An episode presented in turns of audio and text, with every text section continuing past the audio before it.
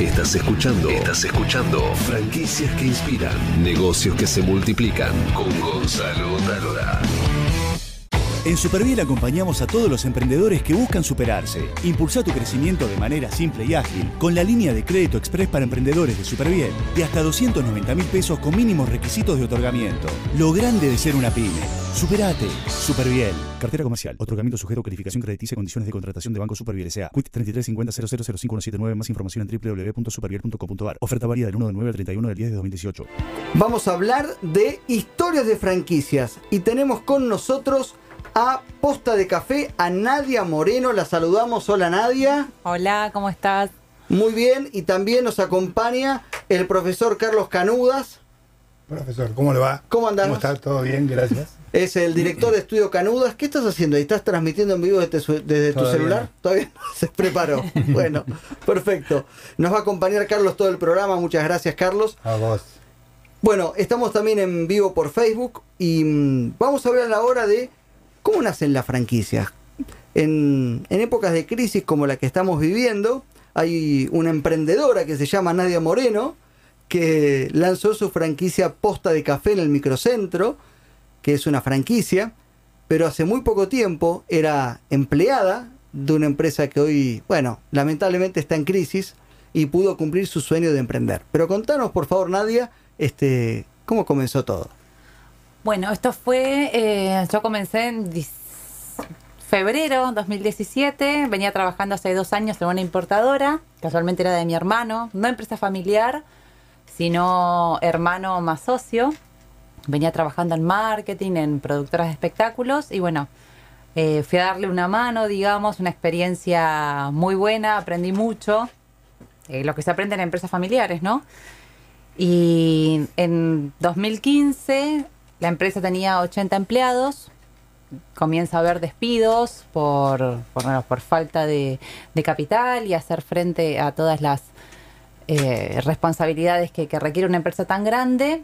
Y ahí decidí abrirme en ese momento, vi que venía la debacle, entonces surge este proyecto, casualmente con un socio, eh, que después de uno o dos meses de plantear el proyecto, me dice también estamos en problemas, tengo que poner el capital en otro lado. Así que yo después de buscar local, de... Pero pará, pará, de- Sí. pará. Vos es el proyecto. ¿Qué era el proyecto? ¿Cómo nació la idea de montar una cafetería este, tan especial como la que montaste? Bueno, el proyecto era hacer algo que no era realizable en Argentina, que era hacer kioscos de café. Kioscos de café. Exactamente, algo chiquitito que se expenda en vez de caramelos, café. Pero bueno, al meterme un poquito más, vi que era un poquito más complejo, que no era tan expeditivo, entonces eh, hubo que buscar locales más grandes. Y bueno, casualmente cuando empiezo a buscar local, empiezo a dar la idea a todo, eh, él dice, no te puedo acompañar, tengo que poner el dinero en otra parte. Así que me dice... ¿Qué pasó? "Es- ¿Qué momento, ¿Qué no? pasó? ¿Qué momento? Porque le digo, yo renuncié a mi trabajo. Con un auto, un perro, un departamento. Digo, ¿qué hago ahora? Me dice, hacelo, eso va a funcionar desde el día uno. Le agradezco, fue muy visionario. Así que bueno, digo, voy para adelante. Eh, abrí el primer local. Pará, ¿cuál Sí. el concepto de negocio? El concepto de negocio siempre fue no vender café, sino vender franquicias. La idea era abrir cinco franquicias por año, cinco locales propios y después empezar a, a mutar en eso. Pero bueno, irrealizable porque los costos no son 50 mil pesos, es un poquito más. Así que bueno, se le tuvo que dar forma a eso. El CAE. Y ¿El qué? le di el CAE en la inversión y digo, bueno, voy para adelante yo. Casualmente, llamo a mi mamá en ese momento y le digo, mamá, me pasó esto, ¿querés ser inversionista? O Las sea, mamás salvadoras, ¿no? las mamás salvadoras, exacto. Y me dice, bueno, yo te ayudo, soy inversionista. Bueno, así que así pude abrir la primera cafetería. Y a los seis, ocho meses, un amigo me dice, quiero abrir una cafetería, pero tengo mi trabajo, entonces no le puedo dar forma, buscar los proveedores, buscar todo. ¿Cuánto tiempo después? Seis meses. Seis meses. A los después. seis meses. Yo abrí en junio, él en diciembre me dice esto. Le digo, bueno, yo te doy una mano, eh, te ayudo a abrir todo. Me dice, no, no, quiero que sea posta de café, porque vos ya tenés todo armado, me gusta la estética que tiene, cómo lo estás armando. Complicado hacerlo con amigos, pero le di para adelante. Así que bueno, esta franquicia hoy hace ocho meses que está abierta. Para, digamos, este, licencia, ¿no? Más que franquicia. Una licencia, exactamente. Digamos que se- Carlos no me va a dejar mentir. Según la ley de franquicias, este, uno necesita tener dos años el, el negocio funcionando y tener un segundo local que acredite que el negocio es exitoso y funciona, ¿verdad?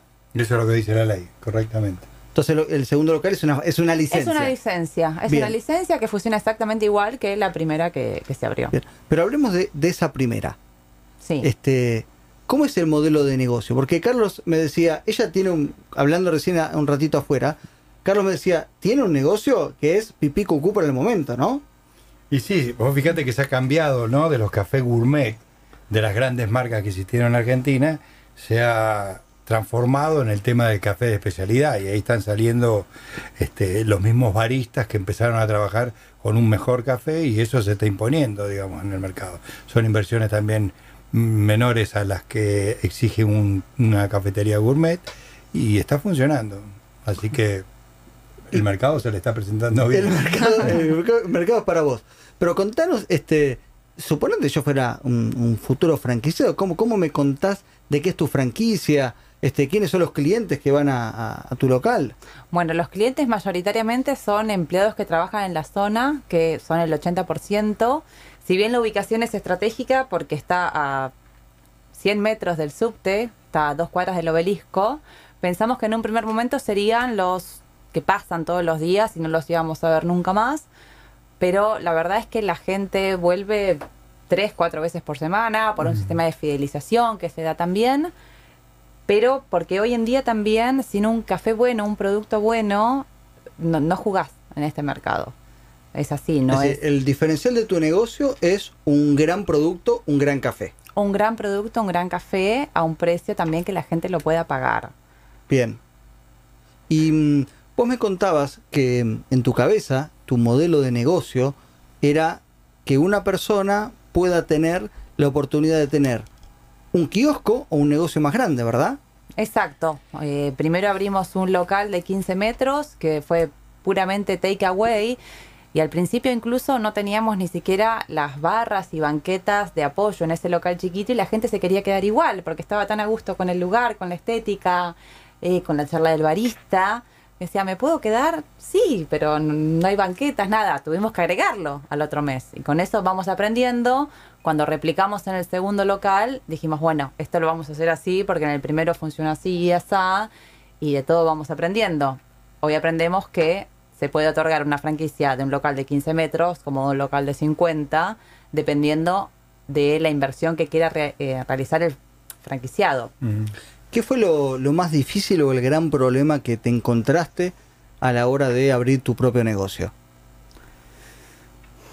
No tanto de abrir mi propio negocio, sino cuando abrí mi primer franquicia, Tu primer licencia. licencia, quisiera decir, es se dispara el dólar y hacía cuatro meses que había abierto el segundo local y tuvo cuatro aumentos de, de café, por ejemplo, en el precio del café. Y recién habías arrancado. Y recién había arrancado y digo, ¿cómo le explico yo al franquiciado de que esto va...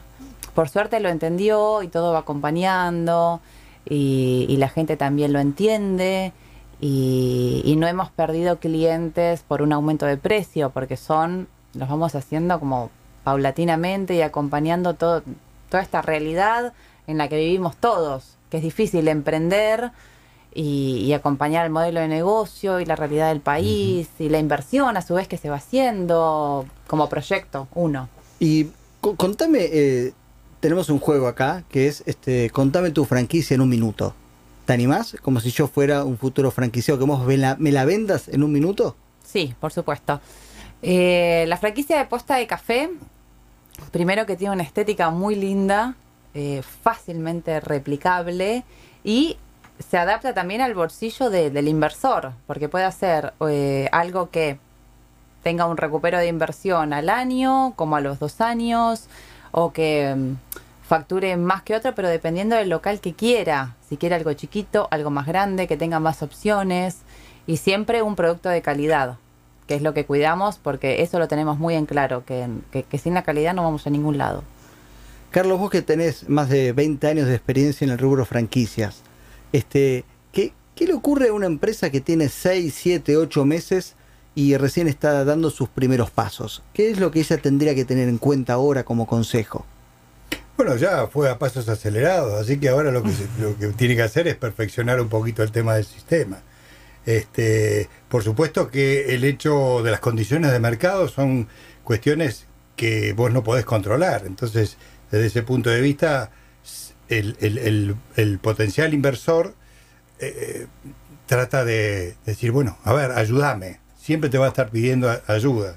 De todas formas, si yo vendería tu franquicia, diría, primero que te estás metiendo en un mercado en expansión, ¿no? Por aquello que yo dije. Si hoy están, no de moda, pero es una tendencia, este, que el café de especialidad mm, llegó para quedarse. Y después la gran, el gran beneficio, vos lo acabaste de decir, no es para el que pasa enfrente, sino que el que le gusta realmente el café vuelve. Para lo cual tenés clientes fidelizados. Y esto es lo que tenés que trabajar este, mm, y es lo más importante de, de tu franquicia. Entonces a veces hay que ver un poco las condiciones de mercado. El café de por sí tiene una rentabilidad importante que te permite este, que a la larga puedas recuperar demasiado rápido el tema de, de la inversión.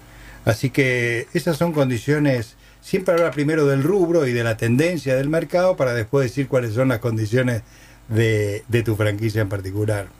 ¿Cuáles son tus planes a futuro? Me contaste que estás a punto de exportar tu, tu negocio, ¿puede sí, ser? Sí, sí, surgió como una casualidad también, porque si bien mi plan era expandir en cuanto a las franquicias con una agencia y demás, primero surgió la idea de mi amigo que me dice quiero poner un posta de café.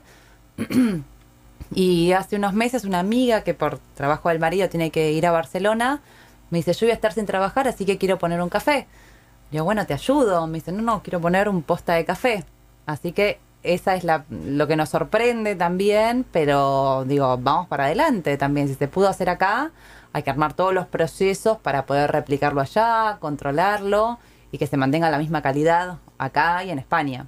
¿Y cómo haces eh, para mantener la misma calidad? Porque vos me decías que encontraste un gran tostador que es como, este, no sé, el secreto de tu negocio, Sí. ¿no? Y tenés que este, encontrar un tostador muy parecido en, en España. Sí, son dos opciones. O encontrar un tostador muy parecido allá, porque también en cafetería está la diversidad de granos, de Kenia, de Colombia, de Brasil, los blends que se mezclan. Entonces es ofrecer distintos blends o distintos granos o exportarlos directamente desde Brasil a España. Digamos que tenés todo un futuro enorme por delante, Sí, ¿no? sí, por suerte. Te veo con mucho entusiasmo, con muchas ganas. Sí. Y sobre todo lo que, lo que me gusta de tu historia cuando me la contaste es em, que vos te fuiste de una empresa que lamentablemente estaba, estaba medio en crisis, ¿no? Y que vos aún en esta situación delicada del país decidiste emprender y avanzar, porque vos cuando tomaste la decisión el país estaba más o menos, no es que estábamos en el mejor de los mundos. Y sin embargo apostaste por tu sueño y ahora este, seguís luchando, con lo cual me parece que yo que estoy aprendiendo en el mundo de la franquicia, me parece que es un gran elemento para, para